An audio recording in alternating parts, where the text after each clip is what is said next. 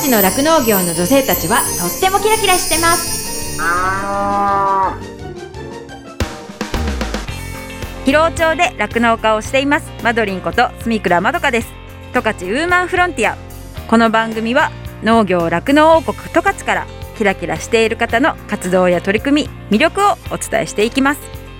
今日のゲストは更別村の肉牛農家さんで従業員として働いています佐藤遥さんです、えー、遥さんはですね神奈川県出身で高校までは東京の高校に通っていたそうなんですけれども北海道大学の進学を機に北海道に来ました。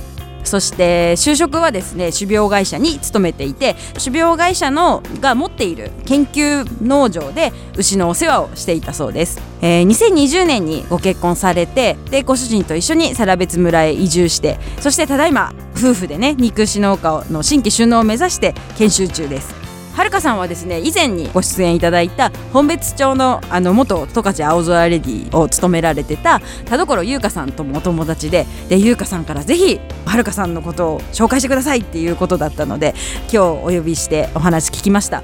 はるかさんもですね夢があってでその本当に牛さんが可愛くて好きっていうところだったりだとかあとご主人との話だったりとかいろいろな話を聞いたのでぜひ楽しみに聞いていただきたいと思います。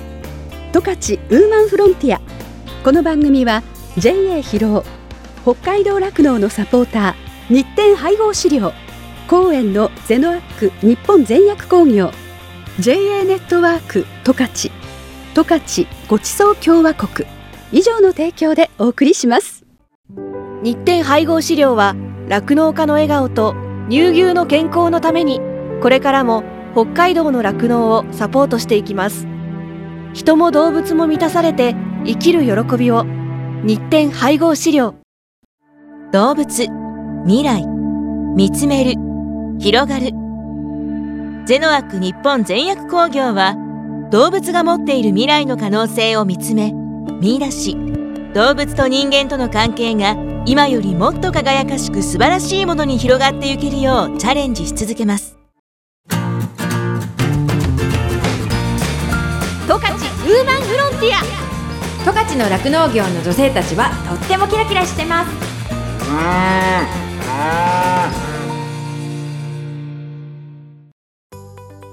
今日のゲストは更別村の肉牛農家で従業員として働く佐藤遥さんです。遥さんは神奈川県出身で高校まで東京の高校に通っていたんですけれども北海道大学の進学を機に北海道へ行きました。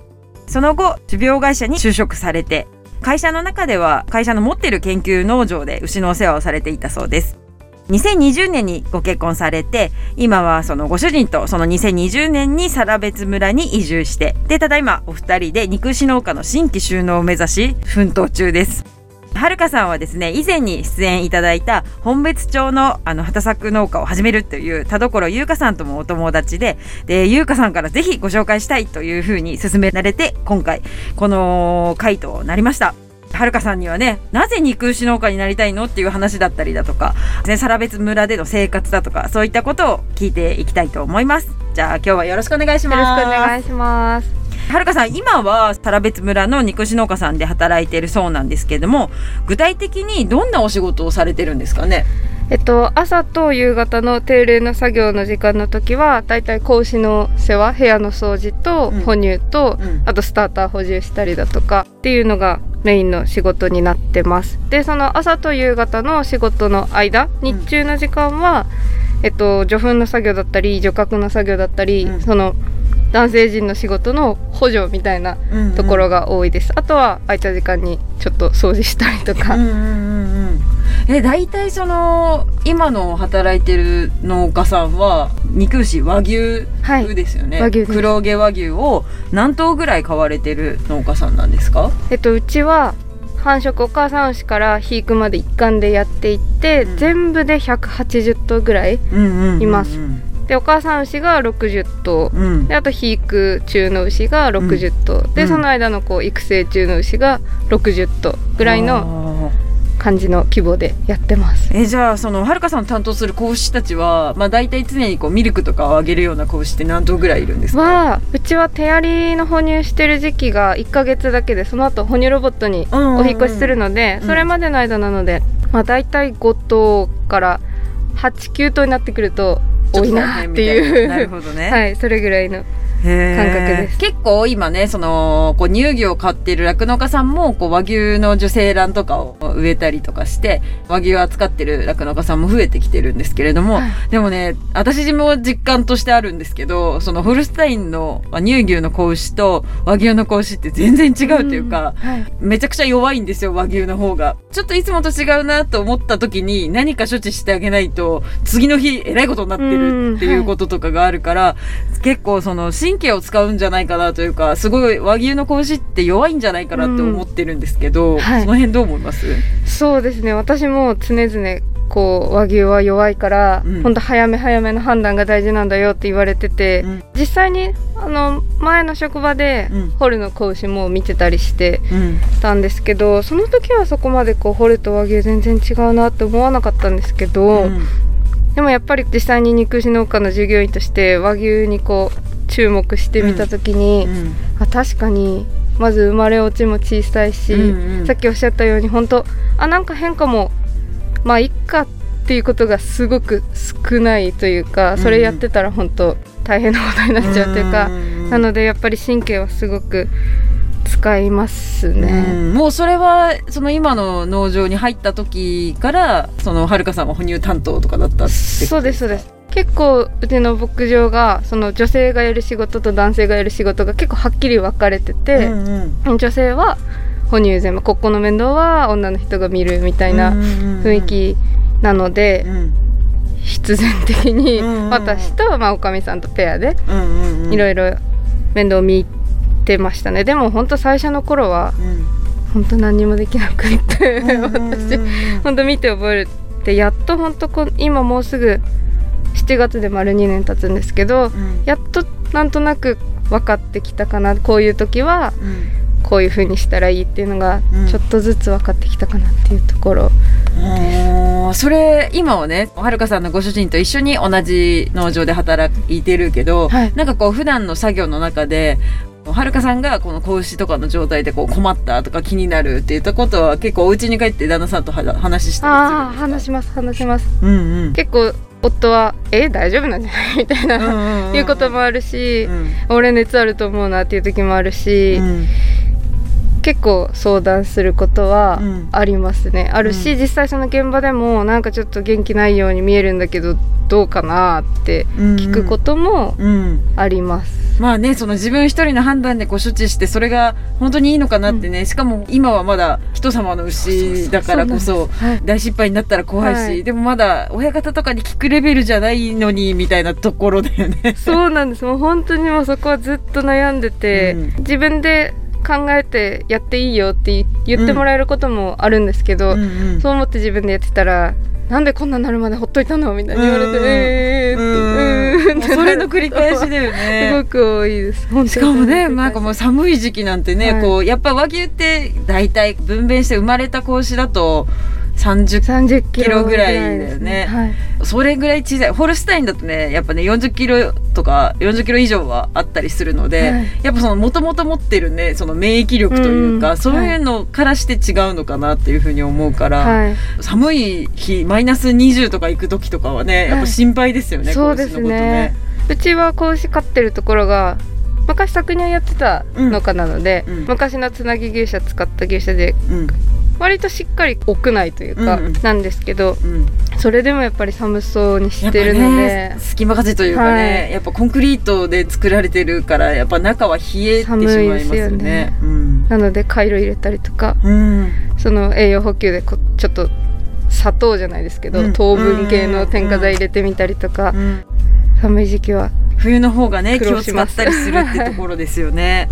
確かにでもねそうやっていろんな牛さんたちと関わっていっててはるかさんの中で今のお仕事の中でこの瞬間とかこの時間好きとかっていうのあったりします？私はやっぱり子牛がもともと見てるのも好きだし可愛いなと思うので、その和牛は分娩してうちの牧場は10日間ぐらい親と一緒にしとくんですけど、うん。そこから離して初めてこう哺乳瓶でミルク飲ませて、うんうんこう最初は何が何だか分かんない。でもお腹空いてるでもみたいなところがいきなりこう、あこれか！って思ってミルクをこう勢いよく吸ってくれると、うん。一番あやっててよかったなって 思います。こう自分が手なずけた感じってことだよね。はい、そっか。その10日間ぐらいお母さんのそばにいて、はい。話す時ってもうお互いにもうもうもうもう言わないのお母さんの言います言います。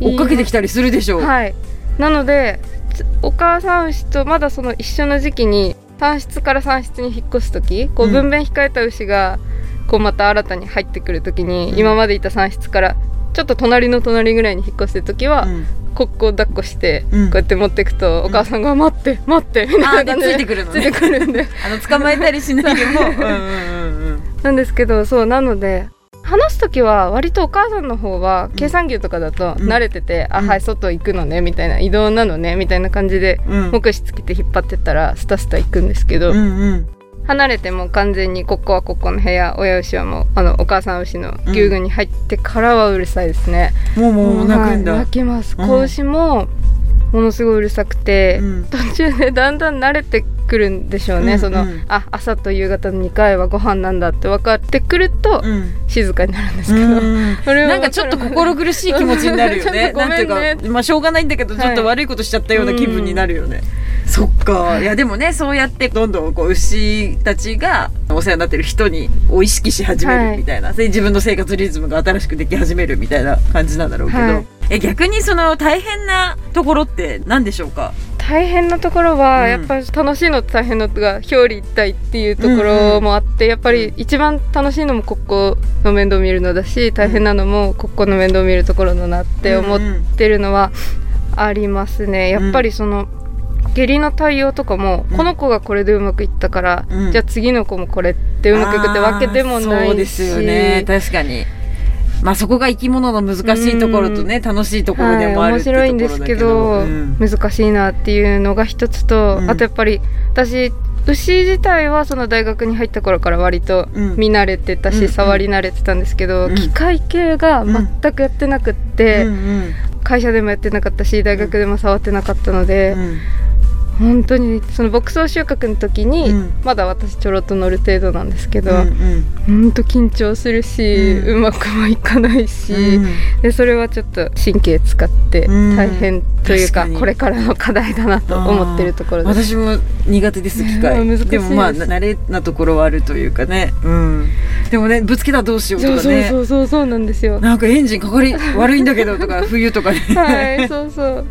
私こう牧草収穫の時って練習できるものじゃないので、機械の。うんうんうん運転って。それがまたやっと1年ワンシーズンやって、あうんちょっと分かってきたかもって思ったらも終わりだからね。終わ やることないもんね、う、うん、そうなんです。だからちょっと頑張らないとと思って。うん、え逆にそのご主人は得意なの？得意っていうはか割と好きみたいでもともと工場で働いてたので、フォークリフトくらいだったら乗ったことあったみたいで、うん。割と好きで、うん。その整備っていうんですかオイル交換とかもうんずっとやってたので、ん。あんまり抵抗なくやってて、うんうんうん。すごいなと思って。でもなんかそれでお互いの得意分野というかねそういうのも活かしつつ今ができてるっていうのがいいですよね。はいそうなってほしいそうであってほしいですけどね、うんうんうんうん。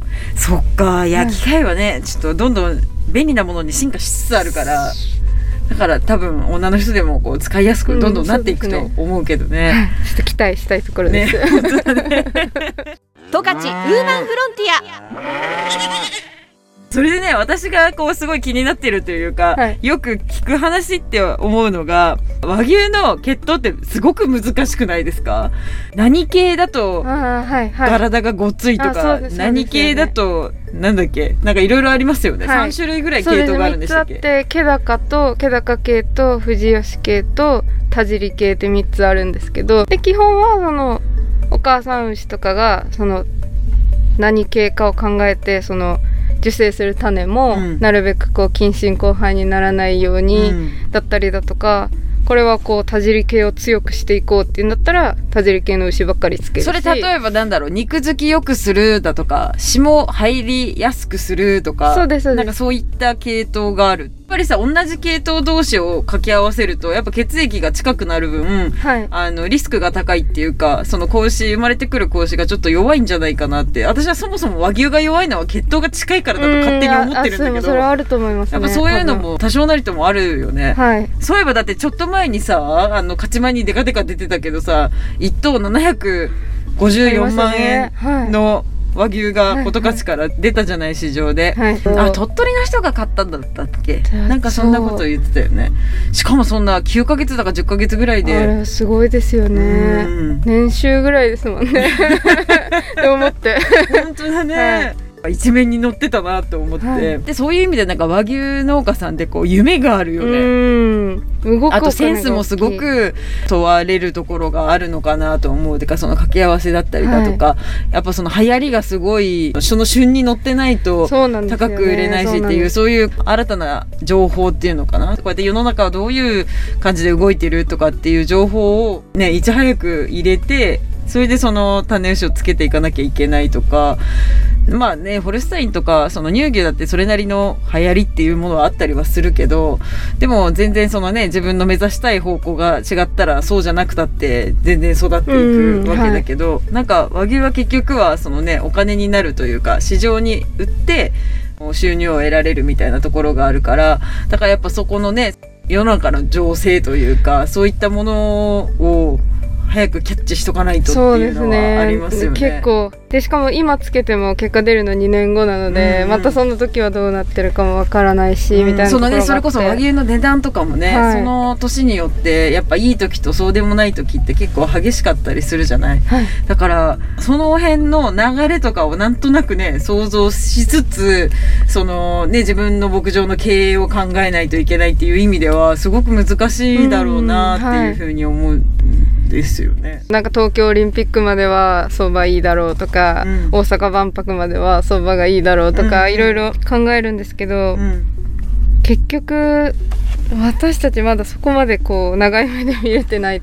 うん、いやでもそれは慣れっていうかそういった感覚ををね今ちょうどちょっとずつ身につけ始めてるみたいな感じなんじゃないのかなと思います、はい実際そうやってやりだしてからさわあなんか奥深いみたいな風に気づいたところもあるんじゃないですかはい。ね。本当に牛の世話をしてるだけでは全然ないというか、えちなみにその、はるかさんが働いている農場では繁殖と肥育もやられてるから、はい。そこの牧場で生まれたじゃあメスの子牛はお母さんになるってことよなる。ね繁殖に。子もいるし全頭繁殖に保留してたらちょっと溢れちゃうので、うんうん。あのこいつはちょっとなっていうそれをゲノム検査とかしてるんだっけ？はいお肉にななりますね。その遺伝子検査をして、はい。でその将来こんな風になる見込みだよっていうその数字が出てくるんですよね。そうですそれのその能力がちょっと低めなやつから肥育に回すみたいな感じ？そうそうですね。はい。じゃあ出ていく時はお肉用に育ててからさようならするっていう形が形しかないってことだよね。そうですね。私のいる牧場は本当出てく時はお肉になる時。本当にその土地区上に行くはい。直前までいる。そうですそうです。最初から最後まで。じゃあ市場に行ったりすることはあんまりないはってことなのかない。元牛市場は本当一回だけ勉強のためにって言って農協の方に連れてってもらったのだけで、うん、あとはあ枝肉市場はうん。行くんですけど、うんうん。そうか。お肉になる姿なってる姿を見るってこと？そうですそうです、うんうんうん冷蔵庫に入って、うんうんうん。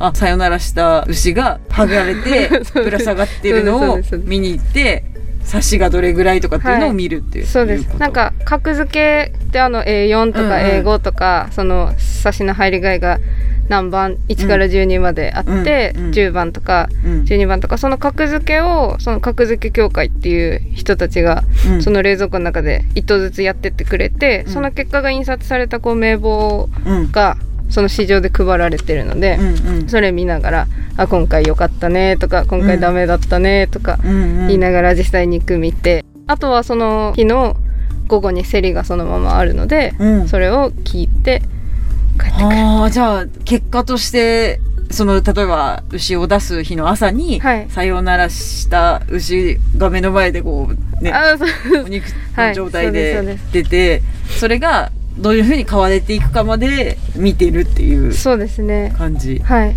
大体そのお肉になる牛って何ヶ月ぐらい飼われた牛なんですか？虚勢オスはうん。28ヶ月齢ぐらい。2歳ちょっとはい、うん。ですね。でメスはもうちょっとそれより12ヶ月長くってうん。30ヶ月齢ぐらいうんで出てきますえそれあのさよくテレビでさ、はい。あの聞くのがさその何？こう霜生えるようなね肉牛ってもう出荷する直前なんて目が見えないとかって言うじゃないですか、そんな感じでこう餌のあれとかやったりしてるんですか？一応そのビタミン A をコントロールすると、サシの入り具合が変わる良くなるっていう話があって、うんやってます。うちの牧場も餌にはビタミン A 入ってなくって、うんうん。でその要所要所でビタミン A の溶剤っていうんですか、うんうんうん。を飲ませたり飲とか。ませたり、はい、して。でそのコントロールしてるっていう、そういったこう出してるお肉って例えばその皆さん一般の人が食べるとしたら十勝和牛として売られてるっていうですねことかな、はい。十勝和牛で普段は出してて、うん。えっと、年に数回自分のいるサラベツの農協の人が買い上げて、サラベツ和牛とか言うよね、はい、サラベツ和牛として、うん。その地元の方に販売してるっていうのはサラ。ベツ和牛っていうのは、まあ、サラベツの農家さんが出した和牛のお肉をサラベツ農協が買い取ってそれで販売してるっていう。はい、私が来るちょっと前まで多分あの大収穫祭うん。ってやってたみたいなんですよねサラベツ。今もうコロナでちょっと中止続いちゃってるんですけど、で、うん。そこに出したりもしてたみたいですそうなんだ。そうなんです。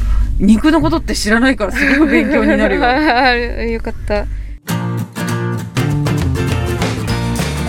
十勝ウーマンフロンティア。十勝の酪農業の女性たちはとってもキラキラしてます。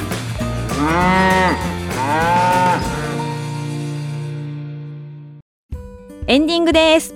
この番組のブログもありますので FM ジャガのホームページからチェックしてくださいね再放送は毎週火曜日の夜7時から7時半です。放送後は YouTube そしてポッドキャストでも聞くことができます。十勝ウーマンフロンティアで検索してくださいね。感想やご意見もメッセージとしてお待ちしています。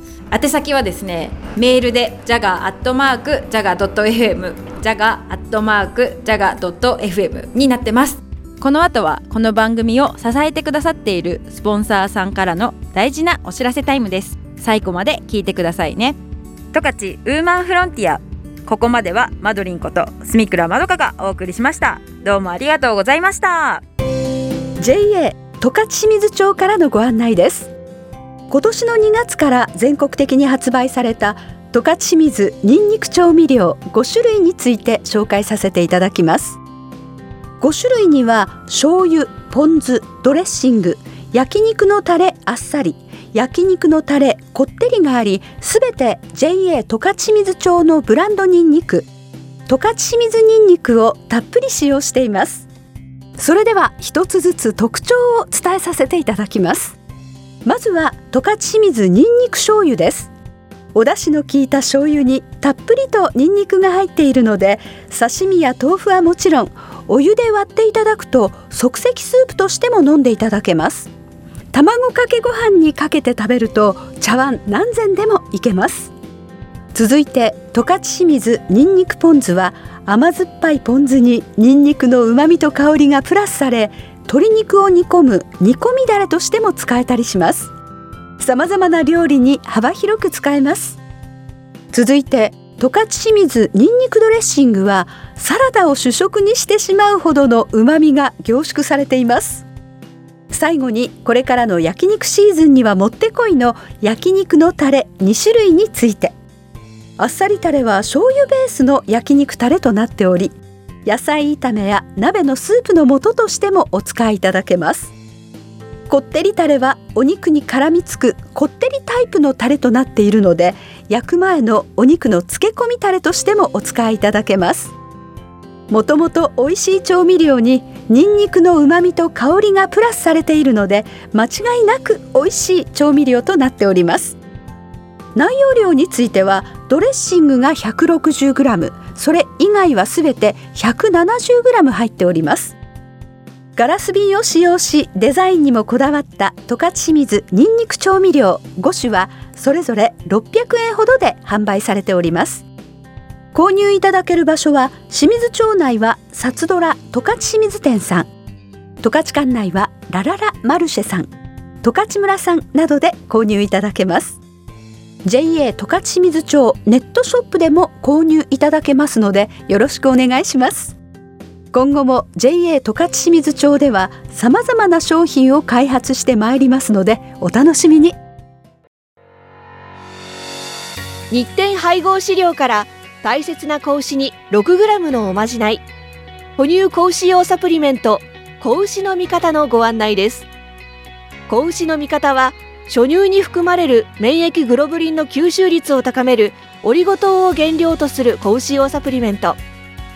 免疫グロブリンは出生後の子牛が初乳を飲むことで吸収しますが出生後24時間を過ぎると免疫グロブリンの吸収ができなくなってしまいます。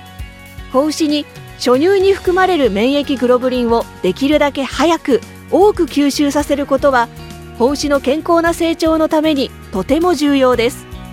日展配合飼料の子牛の味方は初乳中の免疫グロブリンの吸収をサポートするサプリメント。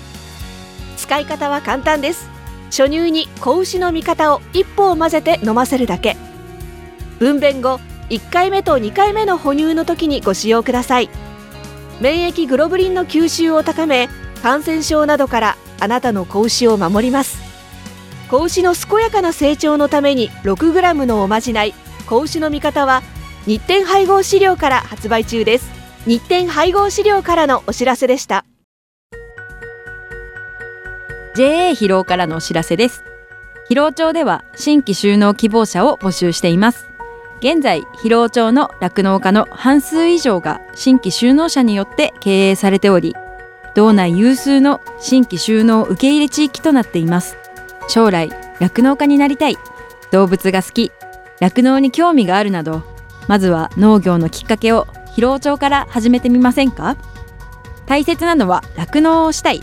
酪農経営をするという夢を諦めないことです。サンタの町広尾町があなたの夢を応援します。